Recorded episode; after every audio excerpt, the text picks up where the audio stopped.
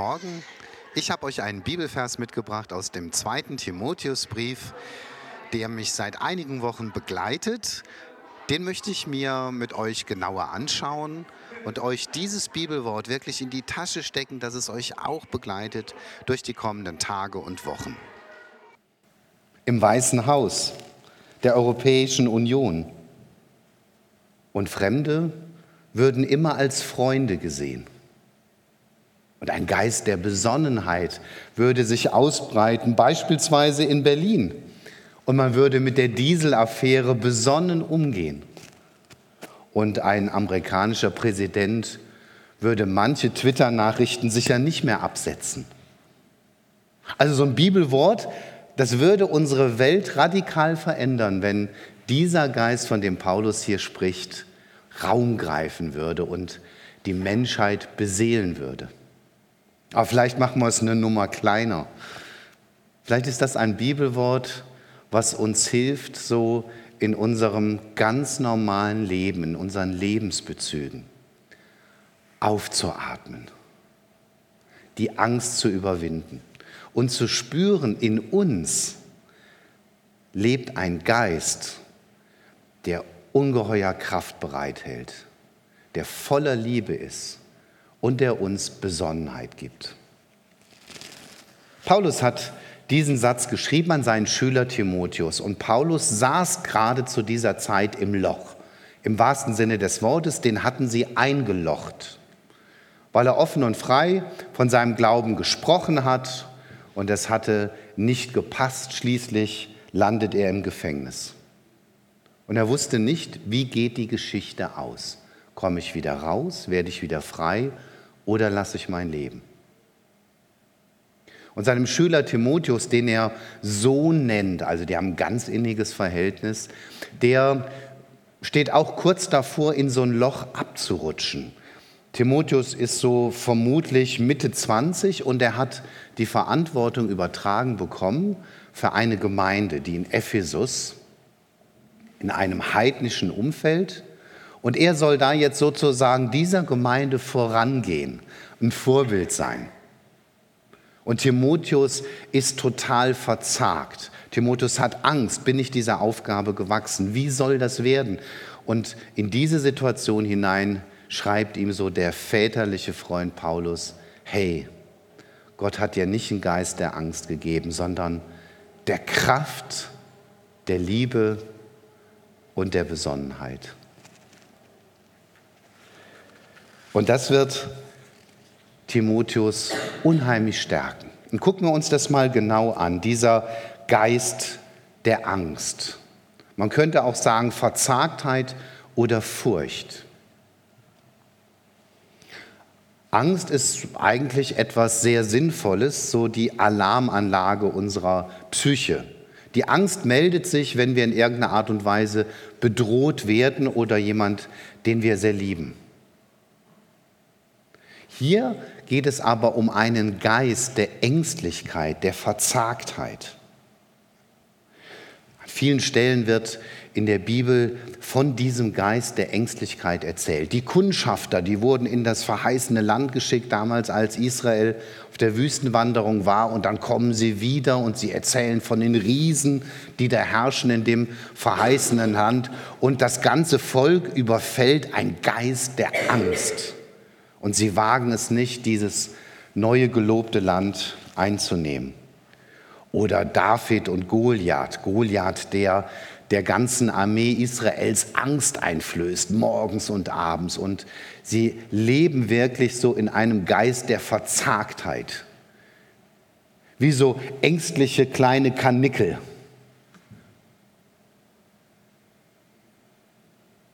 Und erst als der kleine David mutig diesem Goliath entgegentritt, da wird dieser Geist der Furcht überwunden. Ganz äh, prägnant auch die Jünger auf dem See Genezareth. Die haben Schiss, die fürchten um ihr Leben. Und so ein Geist der Verzagtheit breitet sich aus im Boot. Was soll nur werden? Sie rudern um ihr Leben. Und alle drei Begebenheiten haben eines gemeinsam, die Angst, die Verzagtheit lähmt. Die führt in die Erstarrung. Da, wo Angst sich immer mehr ausbreitet oder über unseren Alltag legt, werden wir starr, gelähmt, spüren wir Enge, bedrückt. Der Verzagte sagt, das schaffe ich nicht. Wie soll das werden? Es geht nur bergab. Das kriege ich nicht hin. Auf eine Gemeinde kann sich auch so ein Geist der Verzagtheit legen. Das habe ich immer wieder so über die Jahre mitbekommen und was das auch mit einer Gemeinde macht. Ach, wie soll das werden? Wir werden immer weniger. Wie soll das mit dem Geld hinhauen? Wir haben nicht genügend Leute, die mit anpacken. Dabei gibt es so viel zu tun. Und es legt sich wirklich so eine Glocke der Verzagtheit auf so eine große Gruppe. Und es lähmt die Gemeinde. Es gibt auch Angst in Beziehungen. Treffen sich zwei Freunde, sagt der eine zum anderen, du, boah, ich hatte gestern wieder einen Riesenkrach mit meiner Frau. Und was hat sie gemacht? Ha, sie kam auf allen Vieren angekrochen. Und was hat sie gesagt? Komm endlich unterm Tisch hervor, du Feigling. es gibt auch einen Geist der Angst in Beziehungen dass ich fürchte, wenn ich mich so zeige und ehrlich und authentisch bin oder auch mich verletzlich zeige dem anderen gegenüber, dass ich eins draufkriege, dass ich abgelehnt werde. Und er hält die Angst mich in Schach und verhindert so eine ganz lebendige, eine ehrliche, aber auch verletzliche Beziehung. Auch in der Gemeinde kann da so eine Beziehungsangst Einzug halten. Also man muss immer aufpassen.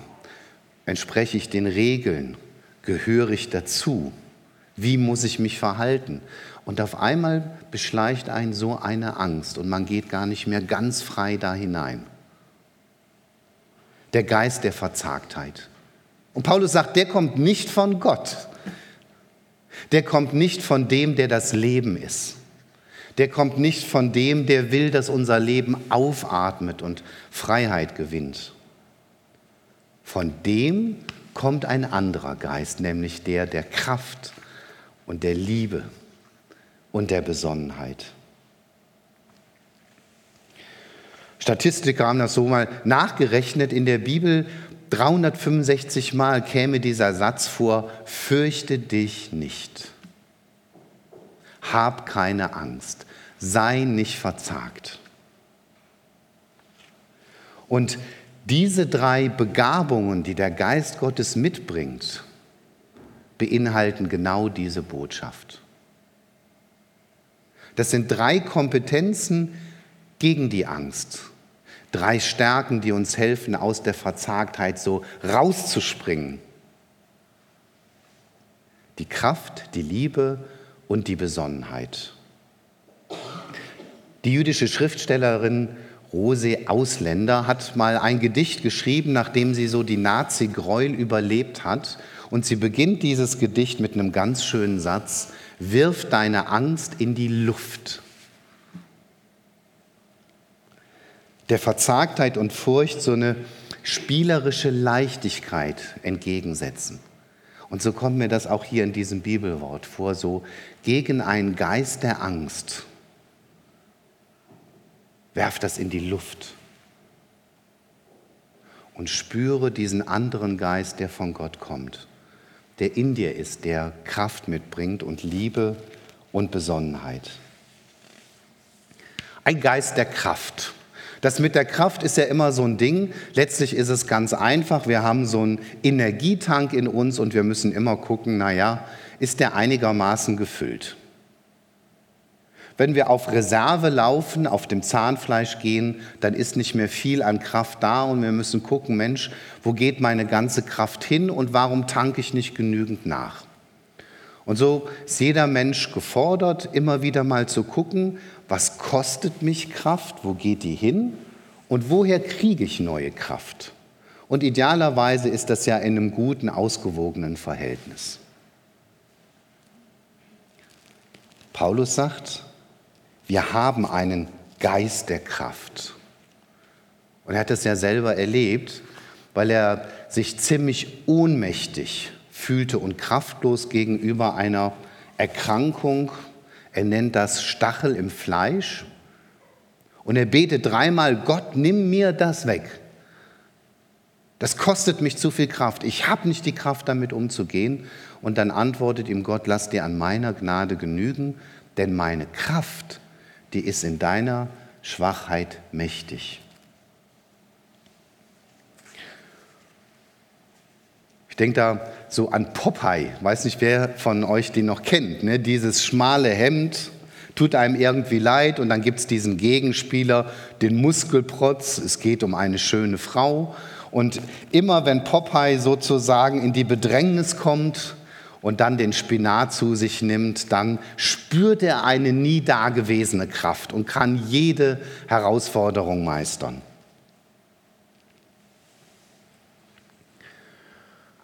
So ein kleines bisschen so ist es, glaube ich, auch mit dem Geist Gottes. Also, dass es nicht Gottes Art ist, immer so mit den Eimern die Kraft reinzuschütten, so in unseren Energietank, sondern gerade dann, wenn wir sie brauchen. In zwei Wochen mache ich in der Gemeinde, in der ich zu Hause bin, in Nidderau, so ein Gottesdienstexperiment. Das heißt Talk am Sonntag. Und da werden zwei Menschen zu Gast sein, die einfach ihre Geschichte erzählen, die ich interviewe. Und ihre Geschichte steht im Mittelpunkt. Es gibt keine Predigt, weil das, was die erlebt haben, mehr ist als eine Predigt. Die eine Frau erzählt davon, wie sie mit drei kleinen Kindern so beruflich sehr erfolgreich gebetet hat, Gott, irgendwie, ich bin wieder voll in diesem Karrieremuster drin, ich verliere mich selber, ich laufe irgendwas nach, bitte greif ein. Und in den nächsten 48 Stunden verliert sie ihre super Top-Aufgabe im Unternehmen und bekommt die Diagnose Brustkrebs. Und dann erzählt sie, was das so mit ihr gemacht hat. Die Kraft hat man nicht vorher, um auf einmal so Schläge zu bewältigen. Aber in dieser Zeit macht sie Erfahrung mit Gott, mit sich selber, neue Erfahrungen auch mit der Liebe. Und dass sie in der Rückschau sagt, also das war ein Segen für mich und für meine Familie. Und es ist spürbar. Ihr ist genau das zugeflossen, Kraft und Liebe und Besonnenheit. Aber Gott gibt es nicht auf Vorrat, sondern gerade dann, wenn wir in irgendeine Herausforderung reingestoßen werden, dann, dann passiert uns das, dass von Gott her etwas kommt. Die andere Lebensgeschichte ist noch krasser. Ein, ein Vater erlebt, wie sein 19-jähriger Sohn urplötzlich tot umfällt. 19 Jahren. Und wie er und seine Frau in ein Loch geworfen werden, aus dem man so nicht rauskommt. Untröstlich. Obwohl sie alles tun, was man irgendwie als verwaiste Eltern so tun kann, aber einen echten Trost gibt es nicht. Und trotzdem kommt Gott diesen beiden nahe und dann in einem Gottesdienst erlebt dieser Vater etwas, ja, man müsste sagen, das ist übersinnlich. Er sieht seinen Sohn ganz lebendig. Er sieht seinen Sohn mit Jesus. Man könnte jetzt sagen, ach, eine Wunschvorstellung, eine fromme Vorstellung, aber nach dem Gottesdienst kommt ein anderer Gottesdienstbesucher, der nichts davon wusste und erzählt ihm genau das Gleiche, dass er das gesehen hat. Und dann folgen weitere so äh, Erlebnisse, die diesen Familienvater und seine Frau darin bestärken, unser Sohn lebt.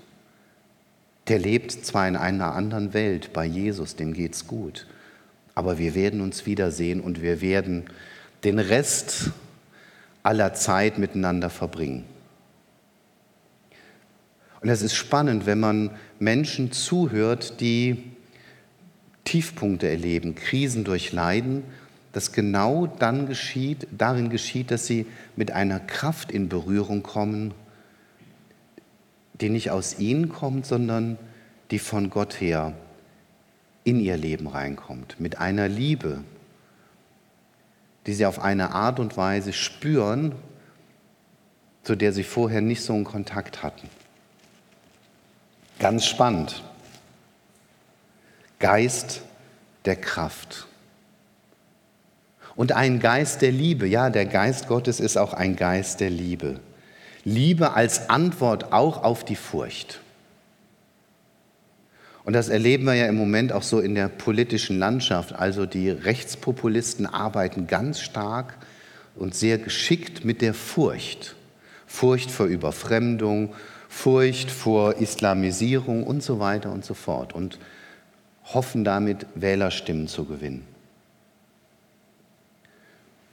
Gott setzt diesem Geist der Furcht seinen Geist der Liebe entgegen. Nächsten Liebe. Manchmal wird das so ganz äh, lustig spürbar, dass die Liebe stärker ist als die Furcht. Ich habe vor ein paar Wochen ein junges Paar getraut und ich bin immer so ganz neugierig auf die Kennenlerngeschichte. Und die hatten sich kennengelernt bei dem Umzug einer Freundin. Und irgendwie war er sehr interessiert, äh, aber die hatten nicht groß miteinander gesprochen. Er hatte nur erfahren, am nächsten Abend wäre sie in so einem Musikclub. Und natürlich er dann an dem Abend dahin in dem Musikclub und er ist wirklich stundenlang um sie herumgeschlichen ohne sie anzusprechen. Hat sich nicht getraut, aber dann hat die Liebe doch gesiegt über die Furcht. Und er hat ihr gesagt, dass er sich für sie interessiert. Und ja, dann haben sie vor kurzem geheiratet.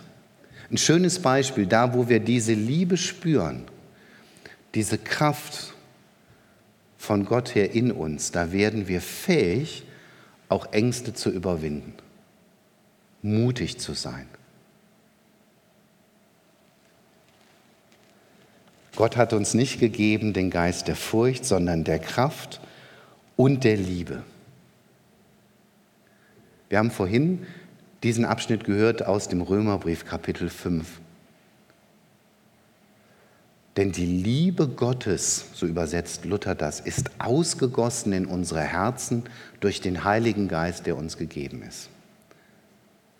Also wenn das stimmt, überleg mal, dann hast du in dir ein Ozean von Liebe.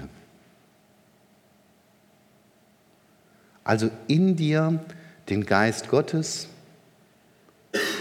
und der ist ein Geist der Liebe, ausgegossen in dein Herz. Also sozusagen nicht so ein bisschen reingetröpfelt, sondern geschüttet, voll, prallvoll.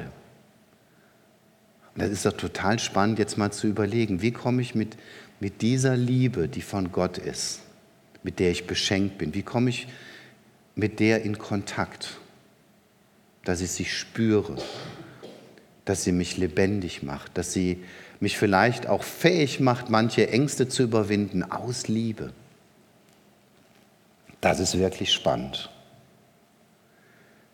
Paulus erzählt dem Timotheus, du, du hattest eine tolle Oma, Louis hieß die, und du hattest eine tolle Mutter, Eunike. Und die haben wirklich so einen, Paulus sagt, ungefärbten Glauben, also eine Liebe zu Gott in ihrem Leben gehabt. Und davon haben die dir, Timotheus, auch was weitergegeben. Daran erinnere dich.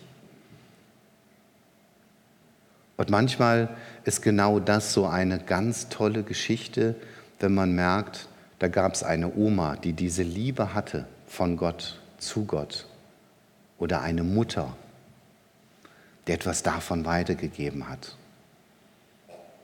Manchmal begegne ich Menschen und gerade so in meiner therapeutischen Arbeit, der Anteil derjenigen, die Christen sind, ist eher kleiner, sondern das sind Leute, die aus ganz anderen Hintergründen kommen und dann ist das spannend, manchmal zu erfahren und auch in deren Familienverband, da gab es jemand, der geglaubt hat und was das für eine Bedeutung auf einmal hat. Und deshalb auch ihr Omas, Opas, Mütter, Väter, Also sei darin mutig, das so, so weiterzugeben, zu leben und vertraut darauf, ihr gebt etwas weiter. Seid da unverzagt. Und es wird euren Kindern oder Enkeln ein kostbarer Schatz sein und bleiben. Geist der Liebe. Und dann kommt die Besonnenheit ins Spiel als so diese dritte Kompetenz von Gottes Geist besonnen. Ich finde das ein tolles Wort. Das heißt ja auch bei Sinnen sein. Der Geist der Besonnenheit lenkt unsere Aufmerksamkeit auf unsere Sinnlichkeit, auf das Sehen, das Hören, das Schmecken, das Riechen, das Spüren. Besonnenheit kann also auch bedeuten, dass ich wirklich mit meinen Sinnen Gottes Liebe aufnehme, entdecke, erfahre. Für mich ist so ein Gottesbeweis das Zwitschern der Vögel. Ihr glaubt gar nicht, wie sehr mich das berührt. Gott hätte die Vögel auch stumm machen können. Würde auch funktionieren mit dem Federvieh. Aber die, die singen, die musizieren, die drücken ihre Liebe aus, ihren Schmerz. Untereinander verständigen sie sich. Und wenn ich das höre, dann ist es für mich so, dass mich etwas von der Kreativität, der, der Liebe Gottes berührt. Ich stell dir vor, du isst etwas und bist so dankbar dafür, hey, das schmeckt gut, das, Gott deckt mir den Tisch. Oder du siehst etwas Schönes. Oder die Musiker, die Musik, die etwas berührt und anrührt. Musik, die von Gott kommt oder, oder Gott beschreibt. Also Besonnenheit hat etwas mit Sinnen zu tun. Also auch Gott mit allen Sinnen entdecken, erfahren, sich beschenkt fühlen. Besonnenheit meint aber auch so im Griechischen dieses das richtige Maß finden, maßvoll sein.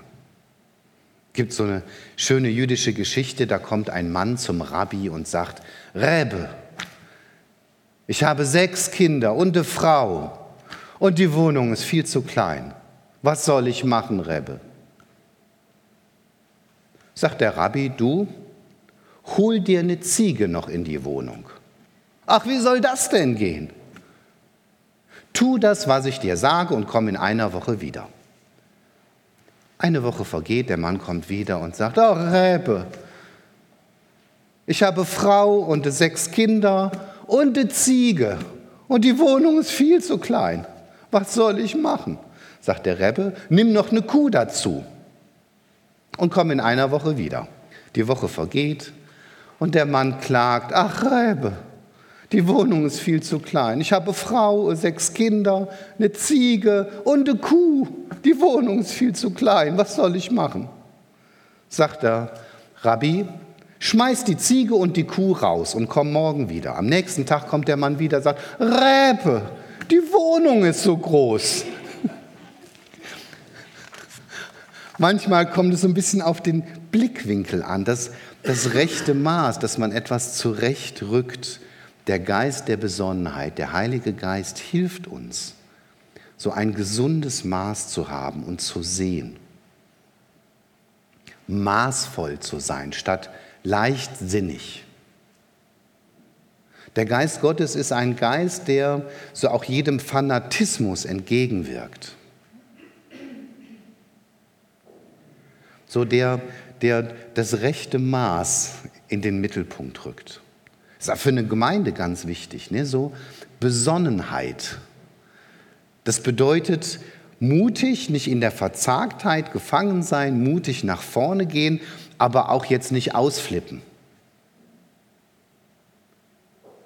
Das kann für dich bedeuten, so auch herauszufinden, und was ist jetzt dran für mich? Was ist stimmig? Was stimmt? Was ist recht? Was ist richtig? Jetzt gerade für meinen Weg. Welche Entscheidung? Der Geist der Besonnenheit.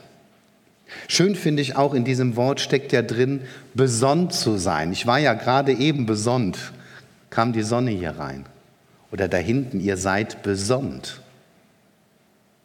Und dass der Geist Gottes sozusagen diese Besonnenheit mitbringt, dass er deutlich macht, hey, du bist besonnt von Gott, dein Leben ist erhellt von der Sonne Gottes. Und da, wo ich besonnt bin, kann ich den Weg sehen, gewinne ich Klarheit, wärmt es mich. Ich finde das toll, dass der Heilige Geist ein Geist ist, der diese Besonnenheit in unser Leben gibt. Besonnt werden, das heißt eben auch immer so den, den Blick zum Himmel, den Blick nach oben. Besonnte Menschen gucken nach oben. Wer glücklich ist, wer besonnt ist, der geht eben anders durchs Leben, mit dem Gesicht zur Sonne. Und so mit dem Gesicht zur Sonne von Gott durchs Leben zu gehen, durch die kommende Woche zu gehen, das ist doch, finde ich, ein ganz tolles Bild, eine ganz tolle Vorstellung.